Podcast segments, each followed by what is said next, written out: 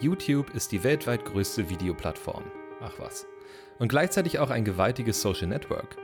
Trotzdem dient es vielen Unternehmen eher als Archiv für Bewegtbilder als als Treffpunkt mit der eigenen Community. Daniel Goel, Gründer und CEO der Agentur Taxi, betreut Kanäle für Kunden wie den Formel-1-Rennstall Williams und produziert Formate wie die Rekruten für die Bundeswehr. Zusammen mit ihm spreche ich heute darüber, wie Unternehmen auf YouTube erfolgreich sein können und was erfolgreich sein auf YouTube überhaupt bedeutet. Außerdem schauen wir uns an, welche Voraussetzungen man als Unternehmen mitbringen sollte, wie man die richtige Zielgruppe erreicht, die richtigen Formate entwickelt und so weiter und so fort. Am Ende der Episode teilt Daniel die fünf häufigsten Fehler mit mir, die Unternehmen auf YouTube machen. Dranbleiben lohnt sich also. Auf geht's zur heutigen Folge. Mein Name ist Marvin Hinze und ich sitze heute für euch am Digital Helpdesk.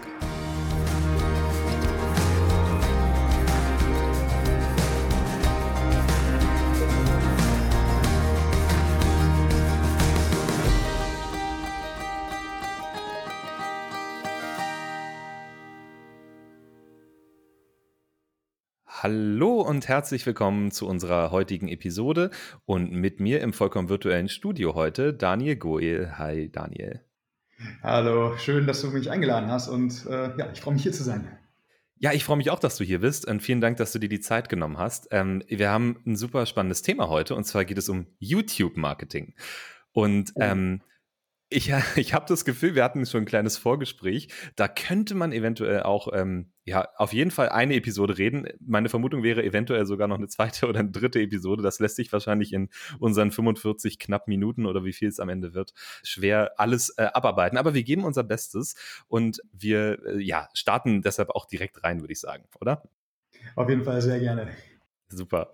Also YouTube erstmal, was mir letztens aufgefallen ist, und da, da outet man sich auch so ein bisschen, man ist alt, als YouTube ähm, quasi online gegangen ist, da war ich, da war ich 16, also müsste 2006 gewesen sein. Und das finde ich erstmal ganz witzig, weil man hat bei YouTube, finde ich, so das Gefühl, das wäre schon immer da gewesen, das ist so eine Internetinstanz irgendwie. Aber tatsächlich gibt es das Unternehmen als solches ja noch gar nicht so wahnsinnig lange. Aber natürlich im, so im Social Media Bereich schon relativ lange. Jetzt aber erstmal, bevor wir hier, bevor ich hier weiter ab, abschweife. Also erstmal meine Frage an dich. Du machst, du machst Videos. Ihr macht wahnsinnig viel mit YouTube. Du hast wahnsinnig viel mit YouTube-Marketing zu tun. Warum sagst du, ist YouTube so ein relevanter Kanal für das Unternehmen? Was ist das Besondere an der, an der Plattform als solches und wie würdest du die Plattform beschreiben erstmal? Ja, jetzt hast du gerade in mir schon so ein bisschen eine nostalgische Gefühle geweckt, äh, um ehrlich zu sein.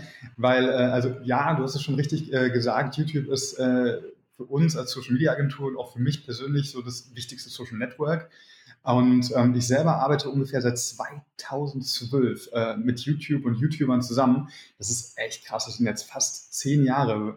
Und äh, das ist, das muss ich mir mal so ein bisschen äh, auch vor Augen führen, was, was sich auch seitdem auf der Plattform getan hat. Also nicht nur international, sondern auch in Deutschland. Zum Beispiel mein erstes großes, mein erster großer Job im Bereich YouTube war damals mit Sami Slimani. Das ist ja äh, auch ein YouTuber, den man auch heute noch kennt. Ähm, mal äh, positiv, mal eher negativ. Ähm, der war damals, äh, mein, mein, Job, ich weiß es noch, das war äh, in Berlin auf den Duftstars und mein Job war quasi äh, zusammen mit ihm dort eben da aufzutauchen und, und er war damals Deutschlands größter YouTuber mit knapp 250.000 Abonnenten und das war voll das Ding. Ähm, das weiß ich noch und da hat sich jetzt seitdem unfassbar viel getan und ja, also vor zehn Jahren waren wir mit Followern äh, mit äh, um die 250.000 noch irgendwie ähm, an der Spitze. Mittlerweile geht es auch in Deutschland schon äh, in einen zweistelligen Millionenbereich, äh, wenn man da ganz, ganz vorne mitspielen will. Mhm. Also von daher echt eine krasse Plattform, die schon ziemlich lange gibt und ja, zu den Social Media Pionieren gehört. Du hast ja gefragt, also warum ist YouTube so relevant für Unternehmen? Und das ist natürlich auch eine total spannende Frage, weil, äh, weil man es auch mal so betrachten muss, was ist YouTube eigentlich? Also das ist klar, eine Videoplattform und es ist auch ein Social Network. Und es ist so eine Frage, die ich mit einem klaren Jein beantworten kann, weil ich glaube, du musst YouTube aus verschiedenen Perspektiven betrachten. Also ob du jetzt eine Marke bist, ein Unternehmen, gibt es verschiedene Perspektiven drauf und auch als Nutzer. Also zum Beispiel erstmal ganz klar, so die harten Fakten, die jeder kennt, ist die wichtigste Videoplattform weltweit, ist es äh, die zweitgrößte Suchmaschine, auch das hast du schon mindestens 3000 Mal bestimmt gehört. Und es ist ein wichtiges Social Network und das ist etwas, was man dann wiederum nicht so oft hört, weil ähm, ja, das ist, ähm, das ist im Grunde so, dass, dass, dass manche Leute nutzen YouTube halt eben wie eben diese Suchmaschine, wie ich es eben gerade schon beschrieben habe. Ich möchte wissen, wie ich mein Auto putze oder wie äh, die Formel 1 Highlights vom Wochenende waren. Äh, dann schaue ich bei YouTube oder ich möchte die deutsche Niederlage äh, gegen England nochmal die Highlights äh, in Zusammenfassung anschauen. Oh ja. So, oh, oh ja, genau. oder ähm, ich möchte wirklich aktiv jemanden folgen, einem Unternehmen, einer Marke, einem, einem Creator, äh, einer, einer YouTuberin, mit der möchte ich interagieren. Und das ist halt dieser Unterschied. Und ich ziehe immer so persönlich, also wenn mich jemand fragt, ich ziehe immer so persönlich, und jetzt möchte ich gar nicht anmaßend werden, ähm, so eine Linie zwischen Leuten über und Leuten unter 35 verschiebt sich mit Sicherheit auch. In fünf Jahren ist es dann 40. Es, also ich, ich meine das so. Leute unter 35, jetzt ungefähr, Pi mal Daumen, nutzen YouTube anders. Das bedeutet, die haben sogar einen Account, sie abonnieren, sie interagieren, sie sind Fanboys und Fangirls, sie interagieren, sie laden selber auch etwas hoch. Und Leute über 35 sind eher so passive Betrachter, die ähm, ja im Grunde das eher so, so wie, wie, wie eben die Suchmaschine betrachten. Und deswegen ist es halt immer total wichtig, auch als Unternehmen, zu wissen, wer sind wir, was haben wir zu erzählen und vor allem, wer ist unsere Zielgruppe. Also ich nehme als Beispiel auch immer ganz gerne und ich glaube, das prägt total auf den Punkt. Äh, mein Vater, der ist jetzt äh, 65 und der ist äh, natürlich auch ein YouTube-Nutzer. Aber der nutzt es total anders. Und wenn wir eine neue Serie rausbringen, sage ich, Papa, hey, äh, wir kommen jeden Donnerstag um 17 Uhr, dann würde ich natürlich meinem, meinem kleinen Bruder oder äh, meinen Freunden sagen, ja, alles klar, abonnier den Kanal, dann kriegst du es äh, kriegst mit, dann geht die Glocke an, kriegst eine Benachrichtigung. Mein Vater stellt sich einen Wecker oder trägt das wirklich händisch in seinen Kalender ein. Aber nichtsdestotrotz ist er ja genauso ein wichtiger Nutzer. Vielleicht jetzt gerade nicht für den Kanal, den ich dann in, in dem Moment meinte, aber grundsätzlich auch er ist für Marken total wichtig.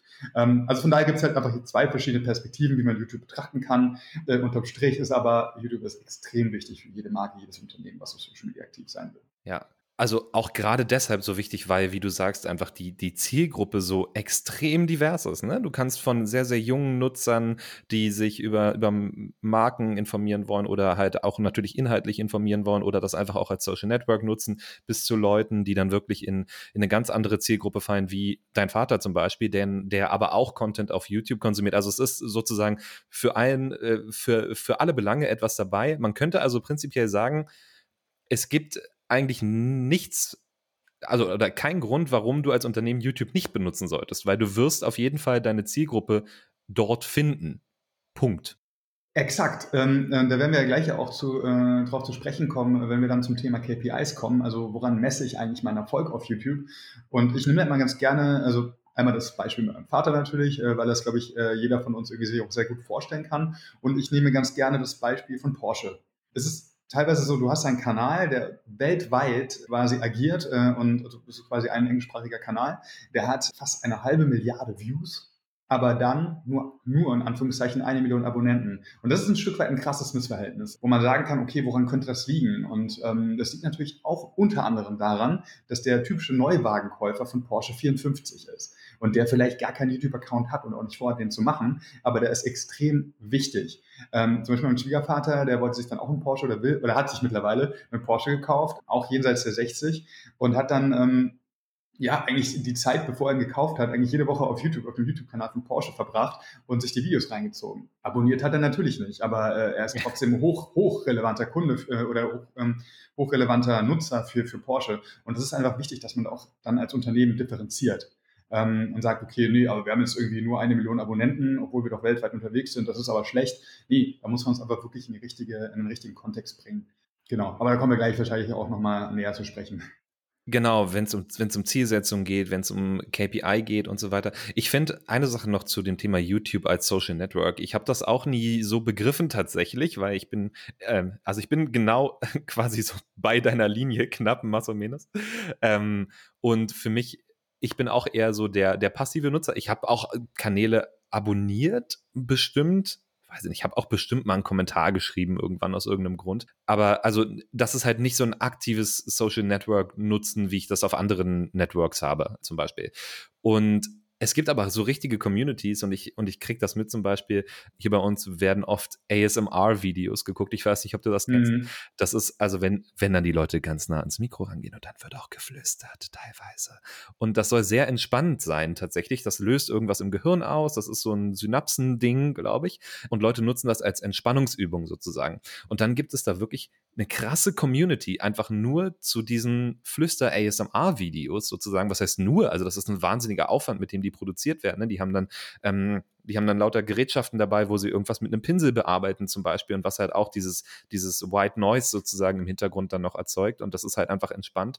Millionen von Follower, super viele Kommentare, die berichten dann auch aus ihrem Leben und sind so richtige Influencer, die Leute, die mit ASMR-Videos angefangen haben und da kriegt man dann erstmal auch so ein Gefühl dafür, okay, das ist nicht einfach nur, irgendjemand lädt da ein Video hoch, weil er irgendwie, weiß ich nicht, gerade eine Kamera zur Hand hatte und zeigen wollte, wie er einen Dübel in seinen Schreibtisch ähm, macht. Äh, blödes Beispiel, ich weiß nicht, ob man wirklich Dübel in die Platte macht, aber egal, darüber reden wir dann in unserem Do-it-yourself-Podcast.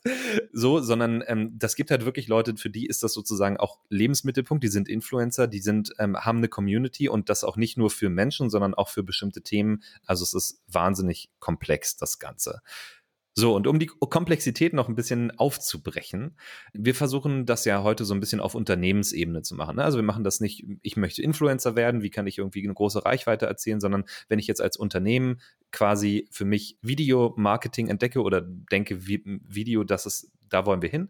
Die Frage ist, ist YouTube der richtige Kanal dafür? Wie kann ich das nutzen? Und die erste Frage, die man sich natürlich als Unternehmen dann stellen möchte, sollte, könnte, ist, was habt ihr eigentlich für Ziele?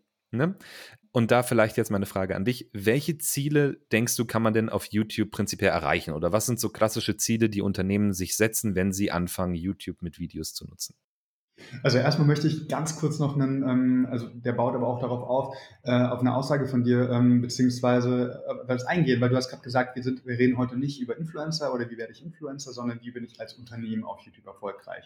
Und das ist so meine grundsätzliche Haltung, auch wenn ich Strategien oder wenn ich mit meinen Kolleginnen und Kollegen äh, äh, Social Media Strategien äh, entwickle, ich differenziere da nicht. Ich, für mich ist ein Unternehmen genauso ein Content Creator wie, wie äh, äh, Lisa Müller, die einen, einen Schminkpodcast, äh, Schmink, ja, Schminkpodcast, finde ich mir, nee, sorry, das war ein Versprecher, aber finde ich eigentlich auch ganz interessant, ein Schminkpodcast.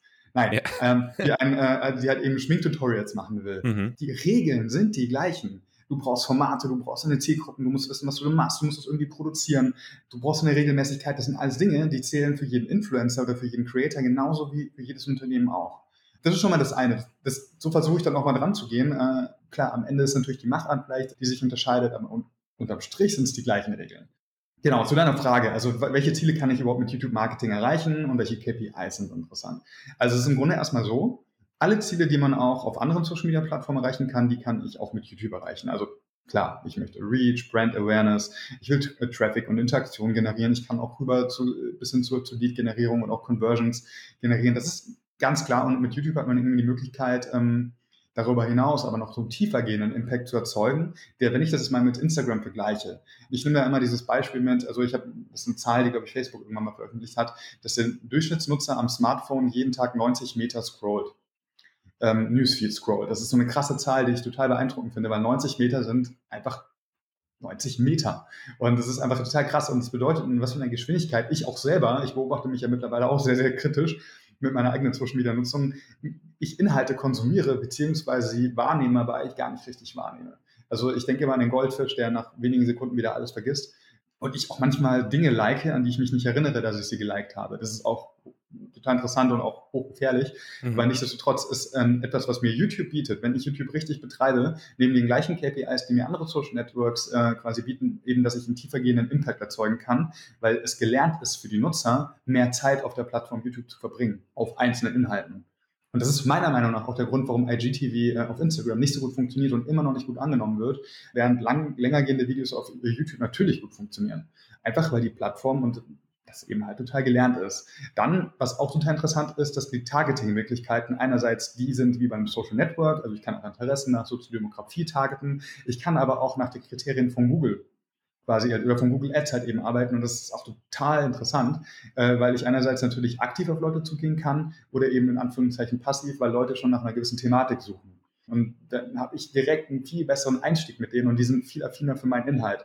Also das finde ich total spannend ähm, und das macht es halt eben auch so, so interessant, weil wenn, wenn jemand aktiv nach einer bestimmten Sache sucht äh, und du dann erscheinst, dann ist die Wahrscheinlichkeit, dass die Leute klicken, viel höher. Als wenn du denen nur sagst, so, hey, du machst gerne Sport, also guck mal hier den Eiweißshake. Also nur als krasses Beispiel. Mhm. Also du sagst prinzipiell, erstmal alles möglich. Ne? Also es gibt nichts, was man von vornherein ausschließen kann. Wir haben über Brand Awareness geredet, ja, kann man machen. Wir haben über, ähm, weiß ich nicht, Lead-Generierung gesprochen, ja, kann man machen. Wir haben über, ähm, weiß ich nicht, vielleicht auch direkt irgendwie Online-Sales ankurbeln, wenn man Online-Shop hat beispielsweise, ja, kann man auch machen. Einfach eine Community aufbauen, ja, kann man machen. Also prinzipiell ist erstmal sozusagen, das Feld ist offen. Siehst du irgendwo was, ähm, wo du sagst, äh, da würde ich das besonders empfehlen oder würdest du einfach prinzipiell sagen, ja, immer, mach das immer? Genau, also ähm, vielleicht, also äh, das war ja jetzt relativ, war jetzt erstmal relativ oberflächlich, was ich jetzt gesagt habe und, und irgendwie auch jetzt irgendwie keine neue äh, Erkenntnis, wo ich aber auch schon seit Jahren für kämpfe, weil, weil wenn wir dann auch für unsere Kunden, dann kommt am Ende dann der Marketingchef zu mir und sagt so, hey Dan, äh, so jetzt gib mir mal die ganz krassen Zahlen, damit ich eine Pressemitteilung machen kann. Und dann ähm, muss ich natürlich ja, die Aufrufe natürlich, dann rasten alle total aus. Wow, cool, wir haben eine Million Aufrufe, mega, das wäre ein Erfolg. Dann sage ich mal so, halt, stopp, ja, auf jeden Fall, aber guck mal, die eigentlichen Highlights kommen jetzt. Und das ist, also du hast ja diese offensichtlichen KPIs, die auch jeder sehen kann, Aufrufe, äh, auch Abonnenten, Likes, Dislike, Kommentare, das kann ja jeder sehen, da brauchst du keine Insights für. Spannend wird es ab dem Moment, äh, wenn man äh, in die Insights reingeht oder die Analytics reingeht und sich die Watchtime anguckt, die Audience, Audience Attention, also wie lange sind die Leute wirklich dran geblieben? Weil, ähm, stell dir vor, du hast ein Video, das ist zehn Minuten lang, das hat eine Million Views und jeder Marketingchef würde dich erstmal als Agentur umarmen. Und wir sagen so, wow, super, ist ja total gut. Also total äh, salopp gesagt. Aber wenn, stell dir vor, von diesen zehn Minuten haben die Leute im Schnitt aber nur eine Minute geguckt, dann ist es eine Katastrophe. Und das ist einfach katastrophal schlecht. Dann haben die Leute vielleicht draufgeklickt, weil ein hübsches Mädel oder ein hübscher Typ vorne drauf waren oder Clickbait, äh, Clickbaiting betrieben wurde, wie auch immer. Aber es ist doch null wertvoll für, ähm, für mich als Unternehmen eine Audience Retention von 10% zu haben. Und da geht es halt dann darum, wenn ich am Ende, also ich habe lieber 100.000 Views von Nutzern, die ähm, äh, 10 Minuten geguckt haben, als eine Million Views von Nutzern, die äh, nur äh, eine Minute geguckt haben, auch wenn das gleich am Ende vielleicht äh, die gleiche kumulierte äh, Watchtime gibt, ist es trotzdem so, dass, äh, dass bei diesen 100.000 Leuten definitiv viel, viel krasserer Impact erzeugt wurde und die sind bei denen ist wirklich hängen geblieben. Und da möchte ich auch so ein bisschen äh, halt quasi für sensibilisieren, dass halt die Watchtime eigentlich das ist, was, was und, und die ähm, Audience äh, Retention und halt eben auch der Audience Flow, das ist eigentlich das, was viel, viel geiler ist und was, was YouTube noch viel, viel spannender macht. Weil, äh, ganz ehrlich, wir sind ja alles äh, Marketer, wir sind alle im Bereich ähm, Social Media unterwegs, äh, gib mir nur genug Media-Budget und ich kann äh, dir so viele Impressionen generieren, wie du möchtest wahren Impact, wahre Zuschauerbindung kannst du dir nicht kaufen. Und das ist das Geile an YouTube. Und deswegen sage ich halt ähm, ganz klar, guck bitte auch auf die qualitativen und nicht nur auf die quantitativen Zahlen und Ergebnisse. Selbes bei Podcasts übrigens. Ähm, ich bin, ähm, das sind auch meine, meine Lieblingszahlen. Du siehst ja für jede Episode dann, wie lange äh, wurde die gehört, ähm, ne, wie, äh, wann springen die Leute ab sozusagen, hören sie sich danach noch eine weitere Episode an und so. Und das sind auch Zahlen, die ich mir auch angucke. Klar, wir gucken uns auch die Downloads an. Und das ist, das ist auch ein guter Indikator. Aber wenn ich bei einer Folge, weiß ich nicht, 100 Downloads weniger habe zum Beispiel, aber also ich kann ja trotzdem prinzipiell mehr Content verbreitet haben, indem ich einfach weniger Leute habe, die länger sozusagen den Content konsumieren, kann ich ja trotzdem am Ende eine höhere Gesamtverbreitung meines Contents haben. Das ist ja bei YouTube wahrscheinlich ähnlich. Wenn ich halt viele Views habe, die alle zwei Sekunden lang sind, dann, dann habe ich ja nicht wirklich viel Inhalte auch verbreitet, wie du schon sagst. Von daher auch immer wichtig, sich nicht nur eine Dimension von einem Reporting anzugucken. Übrigens ein guter Tipp, den man generell ähm, mal anwenden könnte. Es gibt, glaube ich, keinen Report, den ich bisher gesehen habe, wo man sagt, ja, das ist die Zahl, die ich mir angucke und die sagt mir alles, was ich wissen muss, sondern da sind immer ja viele Layer wie bei einem Baumkuchen. Genau, so, wir haben darüber geredet, also prinzipiell ist erstmal alles möglich und vor allen Dingen, wenn man halt daran interessiert ist, eine starke, eine starke Bindung auch aufzubauen mit seiner, mit seiner Audience, mit seiner Zielgruppe, ist das auf jeden Fall ein, guter Kanal dafür. Für viele Unternehmen ist es ja trotzdem, sage ich mal, auch eine etwas höhere Einstiegsbarriere, einen YouTube-Kanal aufzumachen, weil es ist ja nicht, das Problem ist ja nicht, den Kanal aufzumachen, sondern entsprechend wahrscheinlich auch den, den Content ähm, zu erstellen. Nachher prinzipiell, was bei Video ja ein bisschen aufwendiger ist als bei einem Podcast wahrscheinlich. Muss nicht unbedingt, da können wir später nochmal drüber reden, aber auf jeden Fall erstmal eine Hürde ist, weil viele auch einfach oder anders, die meisten haben auch noch nicht oft Videos produziert. Das ähm, muss man auch sagen. Das wird wahrscheinlich jetzt sich auch ein bisschen ändern die nächsten Jahre, weil viele Menschen jetzt einfach damit aufwachsen, andauernd Videos zu produzieren von sich selber oder von anderen. Aber bisher, sage ich mal, war das ja eher nicht so der, der Standard. Bevor wir aber in die Produktion gehen, ist die Frage, gibt es auch ein paar strategische Fragen, die ich mir stellen muss, bevor ich jetzt anfange, meine Videos zu produzieren? Also wie baue ich denn so einen guten Kanal auf? Wie finde ich denn die richtige ähm, Zielgruppe und so weiter? Hast du da so ein paar Fragen, die man sich selber stellen kann?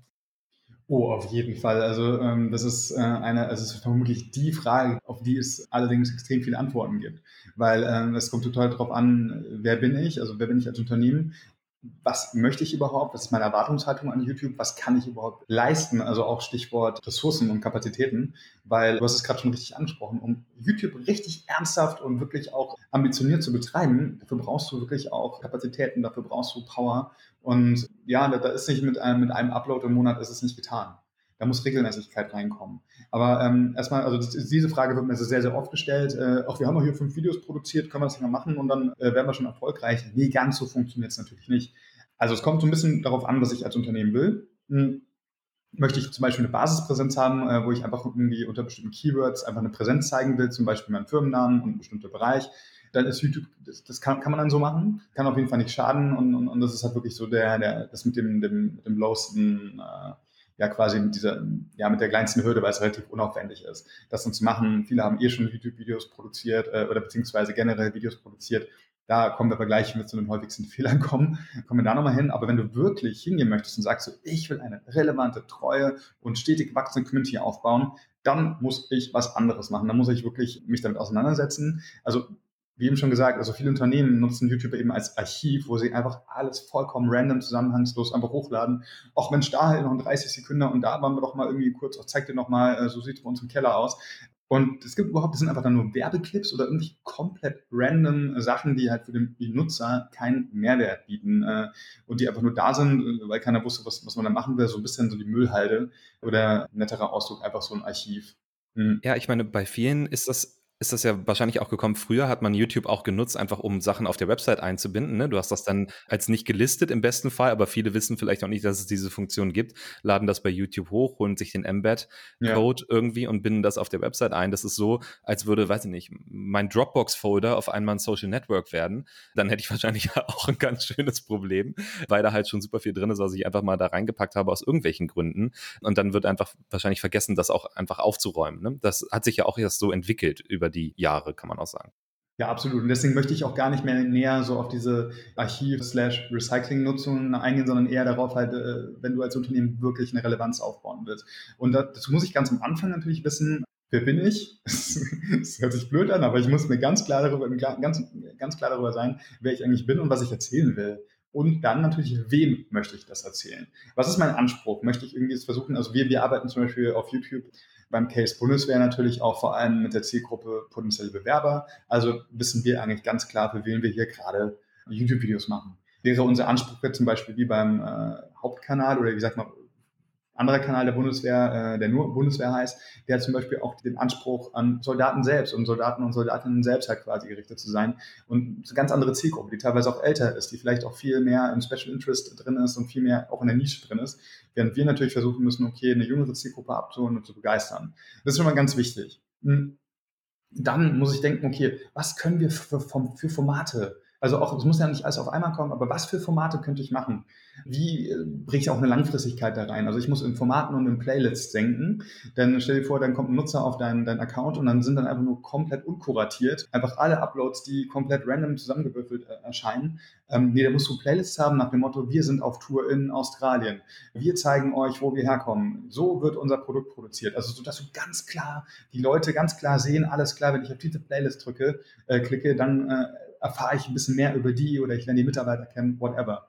Ähm, das ist schon mal ganz wichtig, dass ich halt eben so, so halt eben denke, zusammenhängend denke. Und Stichwort Zusammenhang, ähm, es ist so, wir gucken immer, dass wir, wenn wir Videos produzieren, dass wir nie die Folge isoliert oder das Video isoliert betrachten, sondern immer im Gesamtkontext des äh, Kanals äh, oder der Playlist. Also Folge 1 geht los und hier wird schon auf Folge 2 am Ende verwiesen. Vielleicht wird sogar noch auf so einen Special-Inhalt verwiesen, nach dem Motto, hier geht unsere Reise los. Wir haben noch ein Video darüber gemacht, was Australien eigentlich ist. Klick doch mal da drauf. Also, sodass du halt auch bei der Produktion vollkommen im Plan darüber bist, was auf deinem Kanal eigentlich schon da ist und was noch kommen wird. Sodass du halt auch irgendwie jetzt das Stichwort Audience Flow einfach die Leute möglichst lange auf deinem Kanal, auf deinen Kanalinhalten halt eben hältst. Kannst du Audience Flow vielleicht nochmal in einem, in einem Halbsatz nochmal erklären? Ja, also Audience Flow ist im Grunde, ähm, also was möchte ich von dem Nutzer? Ich will ja nicht nur seinen Aufruf, sondern ich möchte A, dass er lange dran bleibt und B, möglichst viele Videos und Inhalte von mir anguckt. Ähm, also, dass er möglichst viel Zeit auf meinem Kanal verbringt. Das ist einerseits gut, weil meine Werbebotschaft oder meine, meine Message sich dann einbrennt in seinen Kopf oder in ihren Kopf. Und B, äh, der YouTube-Algorithmus äh, merkt das, feiert das und weiß einfach, okay, alles klar, Lisa Müller guckt sich alle Inhalte von diesem äh, Kanal an die kriegt auch in Zukunft alles mit, was dieser Kanal so macht. Ganz klar. Also, ne, äh, und, und da, deswegen ist halt eben auch ein Audience Flow extrem wichtig, dass die Leute einfach dranbleiben und ähm, sich mehrere Inhalte angucken und nicht nur diese eine Folge und die vielleicht auch nur halb. Also das ist so, äh, so ein Punkt, genau. Zudem immer äh, Call to Actions setzen, also im Video äh, zur Interaktion anregen. Also wir machen das ganz oft während irgendwelcher Szenen oder ganz am Ende in der Abmoderation, wo dann ein Protagonist, Moderator oder Moderatorin sagt, hey, ähm, äh, hat euch das Video gefallen? Abonniert unseren Kanal, schreibt in die Kommentare rein, sagt mal, hättet ihr das auch so gemacht? Was habt ihr für Erfahrungen? Also, dass du Interaktion bringst, weil das führt wiederum auch zu Kommentaren und ähm, Interaktion generell, das liebt der Algorithmus und das fördert er dann und dann steigert sich dann eine organische Reichweite ebenso. Also das ist etwas, was wir unbedingt wollen. Weil von Tag eins muss das Community Building halt eben auch, da muss ein ganz großer äh, Fokus drauf gelegt werden, ähm, Community Management auch. Das heißt also Leuten auch in den Kommentaren antworten, Diskussionen starten, wirklich auch da zielführend sein und nicht nur im Raum stehen lassen. Also auch das kitzelt den Algorithmus, das wollen wir, aber das bringt natürlich auch viel mehr Impact bei den Leuten rein. Dann ein ganz wichtiger Punkt, wenn ich dann ungefähr so als Unternehmen weiß, alles klar, wir wollen YouTube machen, da wollen wir ungefähr hin, das ist unser Format. Und dann beauftragt man entweder eine interne, meist aber externe Produktionsfirma, dass diese Produktionsfirma weiß, wie YouTube funktioniert und dass die quasi affin dafür sind viel zu oft habe ich erlebt, dass wir quasi auch mit, und das ich jetzt gar nicht negativ, aber doch in dem Fall irgendwie schon, wenn ich ehrlich bin. Nein, also dass du mit Produktionsfirmen zusammenarbeitest, die keine Ahnung von YouTube haben oder von Social Media und einfach Produktionsklitschen sind, die halt normalerweise für TV arbeiten. Und das ist auch vollkommen in Ordnung, die verstehen ihr Handwerk, aber die äh, ja, verstehen das Medium vielleicht nicht. Und da müssen wir ganz oft entweder dann irgendwie sagen, okay, wir produzieren es halt eben selber, weil wir halt wissen, wie man für YouTube und Co. produziert, oder du schulst und hämmerst halt eben den Produktionspartnern halt eben die verschiedenen Regeln äh, eben mal ein. Das ist natürlich dann auch unser Job ganz oft. Aber ich finde es, ähm, wenn ich mal kurz einhaken darf, ich ja. finde es ich, ich find's halt super interessant, weil das ist eigentlich bei allen, bei allen sozialen Netzwerken ja auch ähnlich. Ne? Du kannst immer zwei Sachen machen. Du kannst entweder sagen, ich gehe hin und ich produziere ein, ein Format oder ein Asset, ein Video oder einen Blogartikel oder was weiß ich und dann veröffentliche ich das halt bei YouTube. Oder du gehst hin und sagst, ich möchte gerne gutes YouTube-Marketing machen. Ich möchte gerne eine gute YouTube-Strategie machen und dafür produziere ich das und das Video.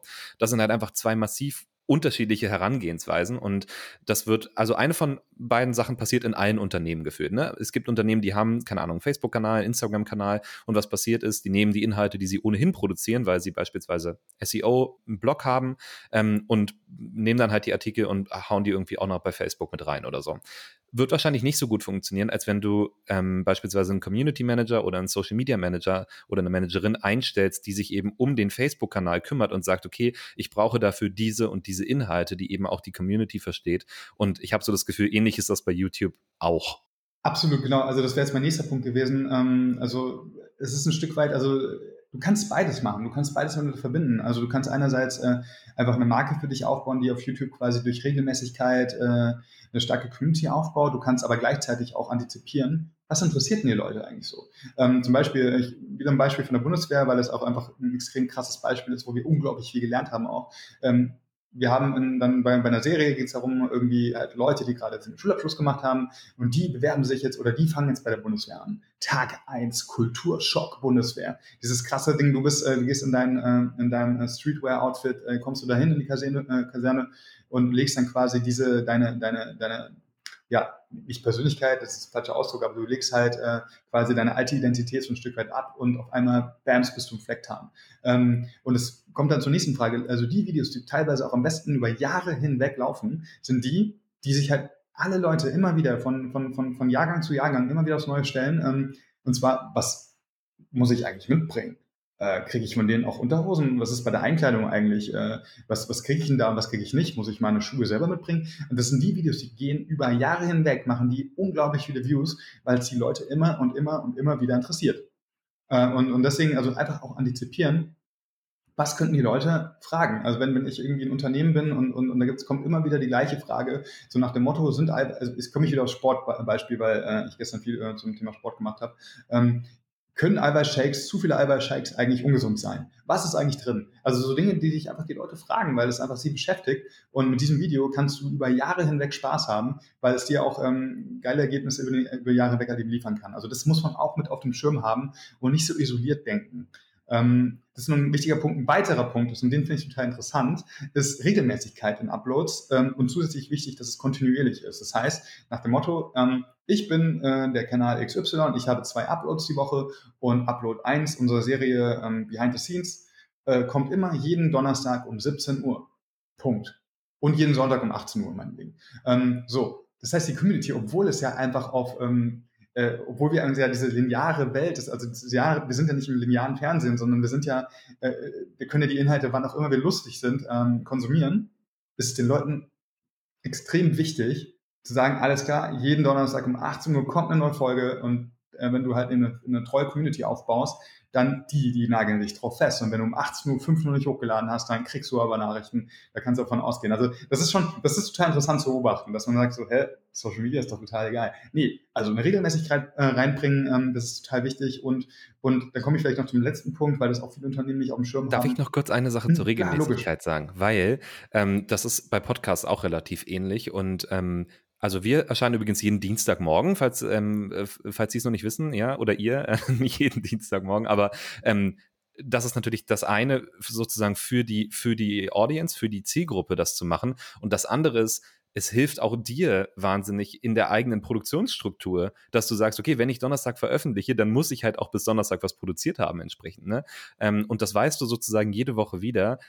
Also bei uns ist es, wir wissen, Montagabend muss der Podcast fertig sein. So, und da, und da gibt es keine Diskussion. Und deshalb sind wir jetzt auch schon quasi ein Jahr, glaube ich, ist einer der Gründe, warum wir ein Jahr das schon machen, jede Woche, ist, dass wir einfach gesagt haben, wir machen das jede Woche. Das kommt, das kommt jeden Dienstag und da gibt es einfach keine Diskussion darüber.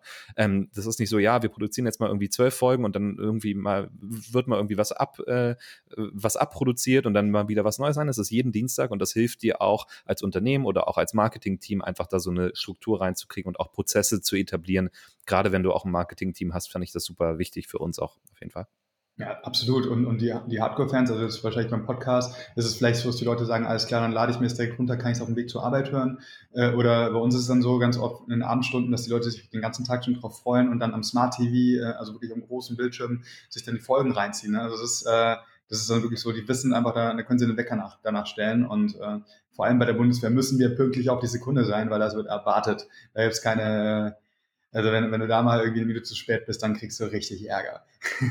Nein. Und ähm, weil ich mein letzter Punkt, weil, also zu dem Thema, weil das ist, ist, ist, wie gesagt, du hast ja vorhin schon gesagt, wir könnten Stunden hier drüber reden. Ähm, aber es ist ein wichtiger Punkt und das darfst du nicht vergessen. Du hast ein cooles Video, schön und gut, aber wenn du ein schlechtes Channel-Management hast, dann, dann, dann wirst du es nicht erfolgreich. Also Channel-Management, damit meine ich, also die Leute müssen wissen, dein Team muss wissen, wie man mit YouTube umgeht. Also fängt an beim, bei, einem, bei, einem, bei einem Thumbnail, ähm, das geil aussehen muss. Äh, muss ein Videotitel, mhm. der SEO-relevant ist, aber der auch äh, für die Leute einfach auch irgendwie so teasernd ist. Also, oh geil, was, was gibt's denn da zu gucken? Äh, ich muss ganz klar machen, was, was erwartet ist, erwartet wird. Dann Metadaten, also die Keywords. Also das ist super wichtig, ähm, auch in der Videobeschreibung. Ähm, Infokarten, Abspannelemente, sind alles Dinge, das muss ich auf dem Schirm haben. Und wie gesagt, starkes Community-Management. Das darf ich nicht vernachlässigen. Also, sorry, die Zeiten der großen Virals, das behaupte ich jetzt einfach mal, die sind so ein Stück weit vorbei. Und einfach nur ein geiles Video äh, hochzuladen und dann äh, und das Internet damit alleine zu lassen, nach dem Motto, das ist so toll, das äh, wird schon von alleine abgefeiert. Nee, das funktioniert nicht mehr so. Und, und deswegen auch noch ein ganz wichtiger Punkt ist, betrachte YouTube nicht isoliert als Plattform, sondern binde deine anderen Social Networks ein. Du bist schon auf TikTok, du bist auf Instagram, mega gut. Hm also teasere auf YouTube auf, den, auf die neue Folge, aber äh, biete vielleicht auch Behind the Scenes oder irgendwie noch irgendwie Unterformate an. So nach dem Motto, äh, äh, Hauptformat auf YouTube ist, äh, auch ein Beispiel von, von uns mit Williams, das ist ein Formel-1-Rennstall, ist es so, da äh, gibt halt die lange Folge, die gibt bis 20 Minuten, die ist dann auf, auf YouTube zu sehen. Und auf Instagram hast du aber Behind the Scenes und, und kannst noch irgendwie mit den Fahrern interagieren und so. Also dass du wirklich da auf allen Plattformen alles mitnimmst und einfach hier auch immer teilst und, und einbindest und, und den Leuten einfach möglichst viel ja, Spaß und Inhalt eben bietest, Mehrwert eben. Williams Formel 1 Rennstall ist ähm, der zehnte, mein zehntes Abonnement geworden bei YouTube, äh, Daniel, nur in Vorbereitung, aber ähm, sehr cooler Kanal. Ähm, das passt super gut jetzt in unseren nächsten Punkt, nämlich die nächste Frage wäre, was braucht man denn, um guten Videocontent zu erstellen? Und so viel, wie du gerade darüber geredet hast, das muss man wissen, das muss man wissen, das muss man wissen, würde ich sagen, was braucht man als allererstes? Du brauchst irgendjemanden, der weiß, wie man das macht, oder?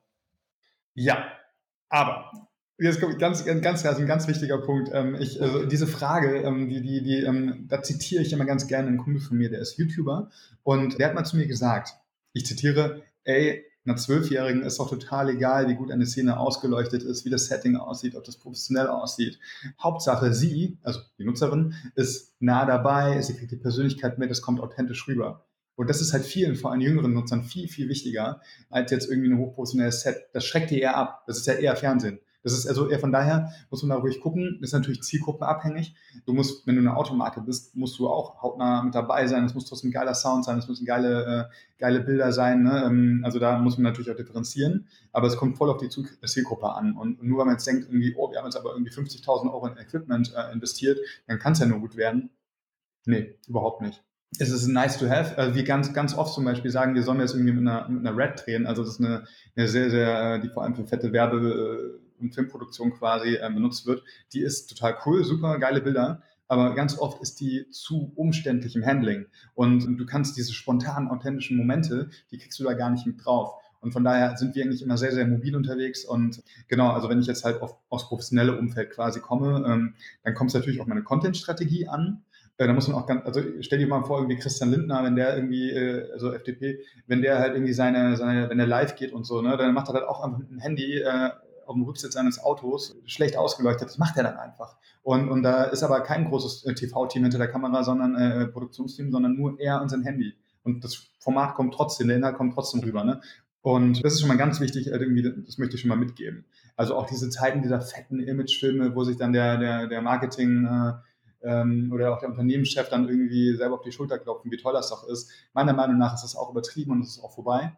Und da gibt es ja immer auch diese Beispiele, wo man irgendwie den Imagefilm von, von den Hamburger Verkehrsbetrieben neben die Inhalte von der BVG äh, quasi legt und mhm. die BVG einfach viel geiler rüberkommt, statt dieser total fancy, hochproduzierte Hamburger äh, äh, Film, der irgendwie null Persönlichkeit rüberbringt und total generisch ist.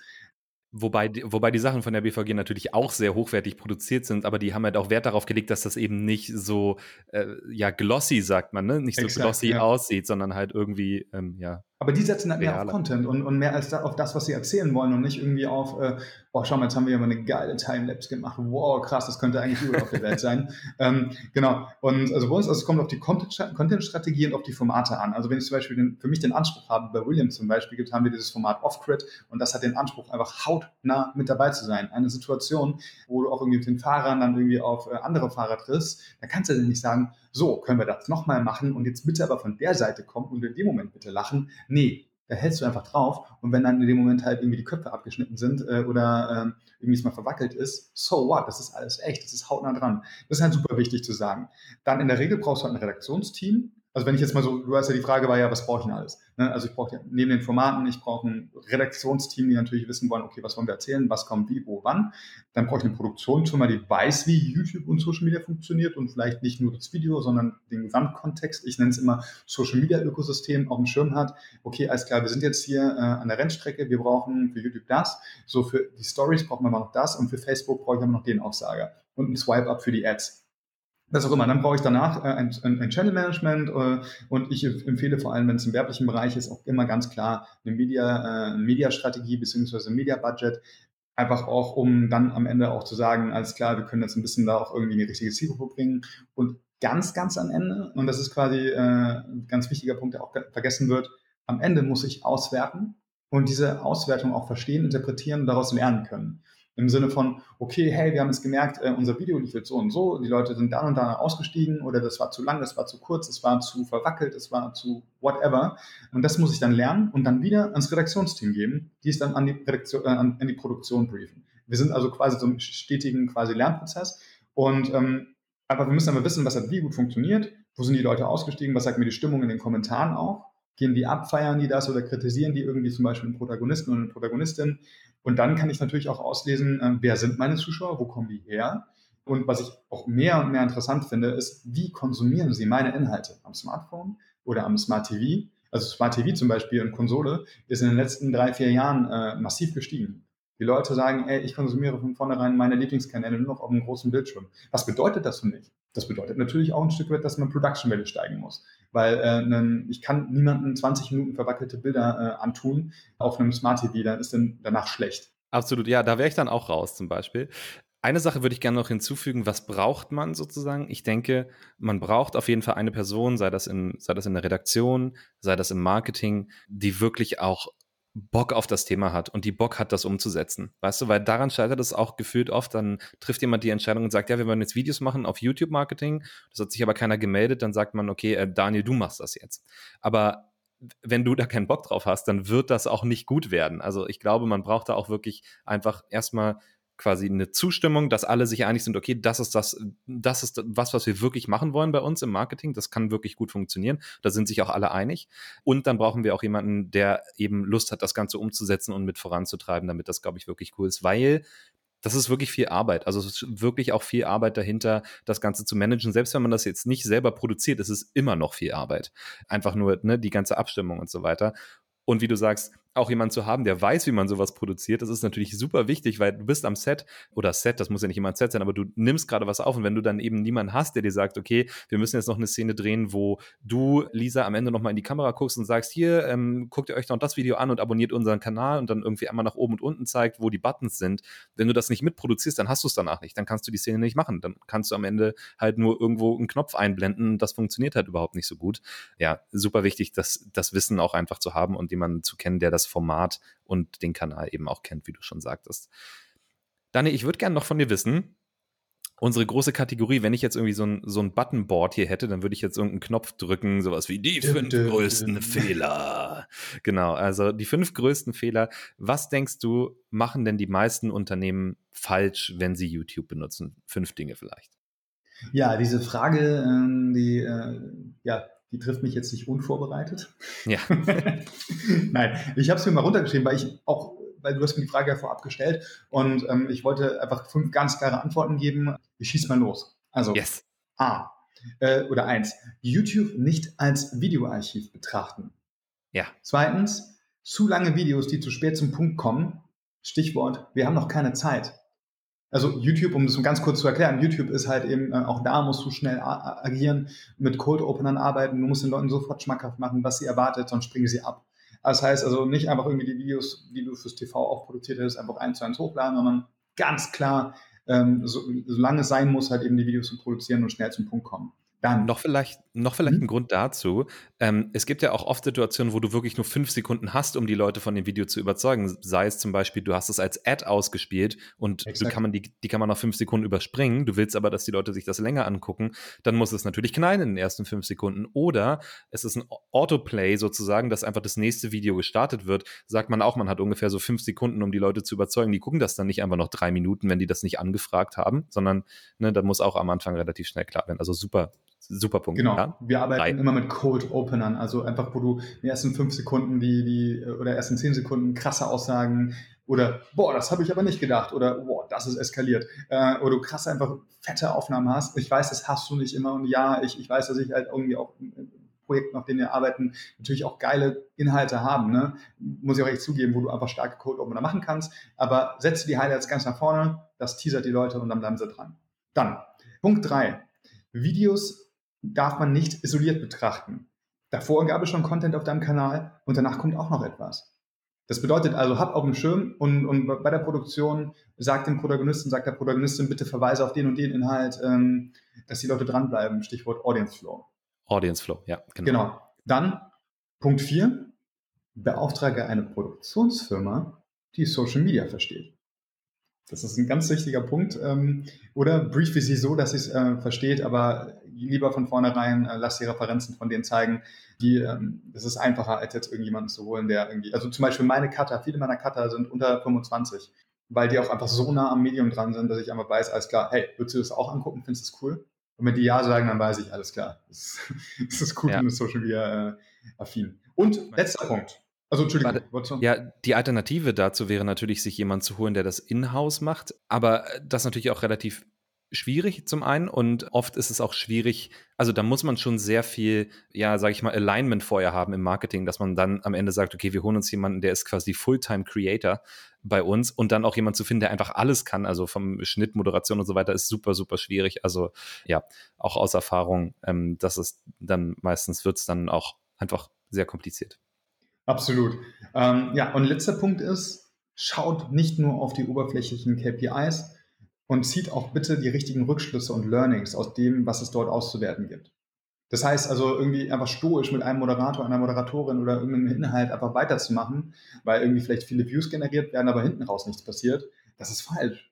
Das ist doch das Geile, Entschuldigung, aber das ist doch das Geile an Social Media, dass wir sofort in dem Moment, wo es ausgestrahlt wird, sehen, wie es ankommt, wie die Nutzer sich äh, darauf einstellen, wie sie sich verhalten. Das, ist, das wäre, da, da, da leckt sich das, sorry, da würden sich die, das, das klassische Fernsehen, die, die, die klassische Medienwelt würde sich die Finger danach lecken, wenn die in dem Moment sehen würden, wie wurde mein Zeitungsartikel, wie wurde meine, meine Show wirklich konsumiert, um dann danach mhm. zu agieren und nicht irgendwelche aufwendigen äh, Meinungsvor äh, Meinungsumfragen zu machen.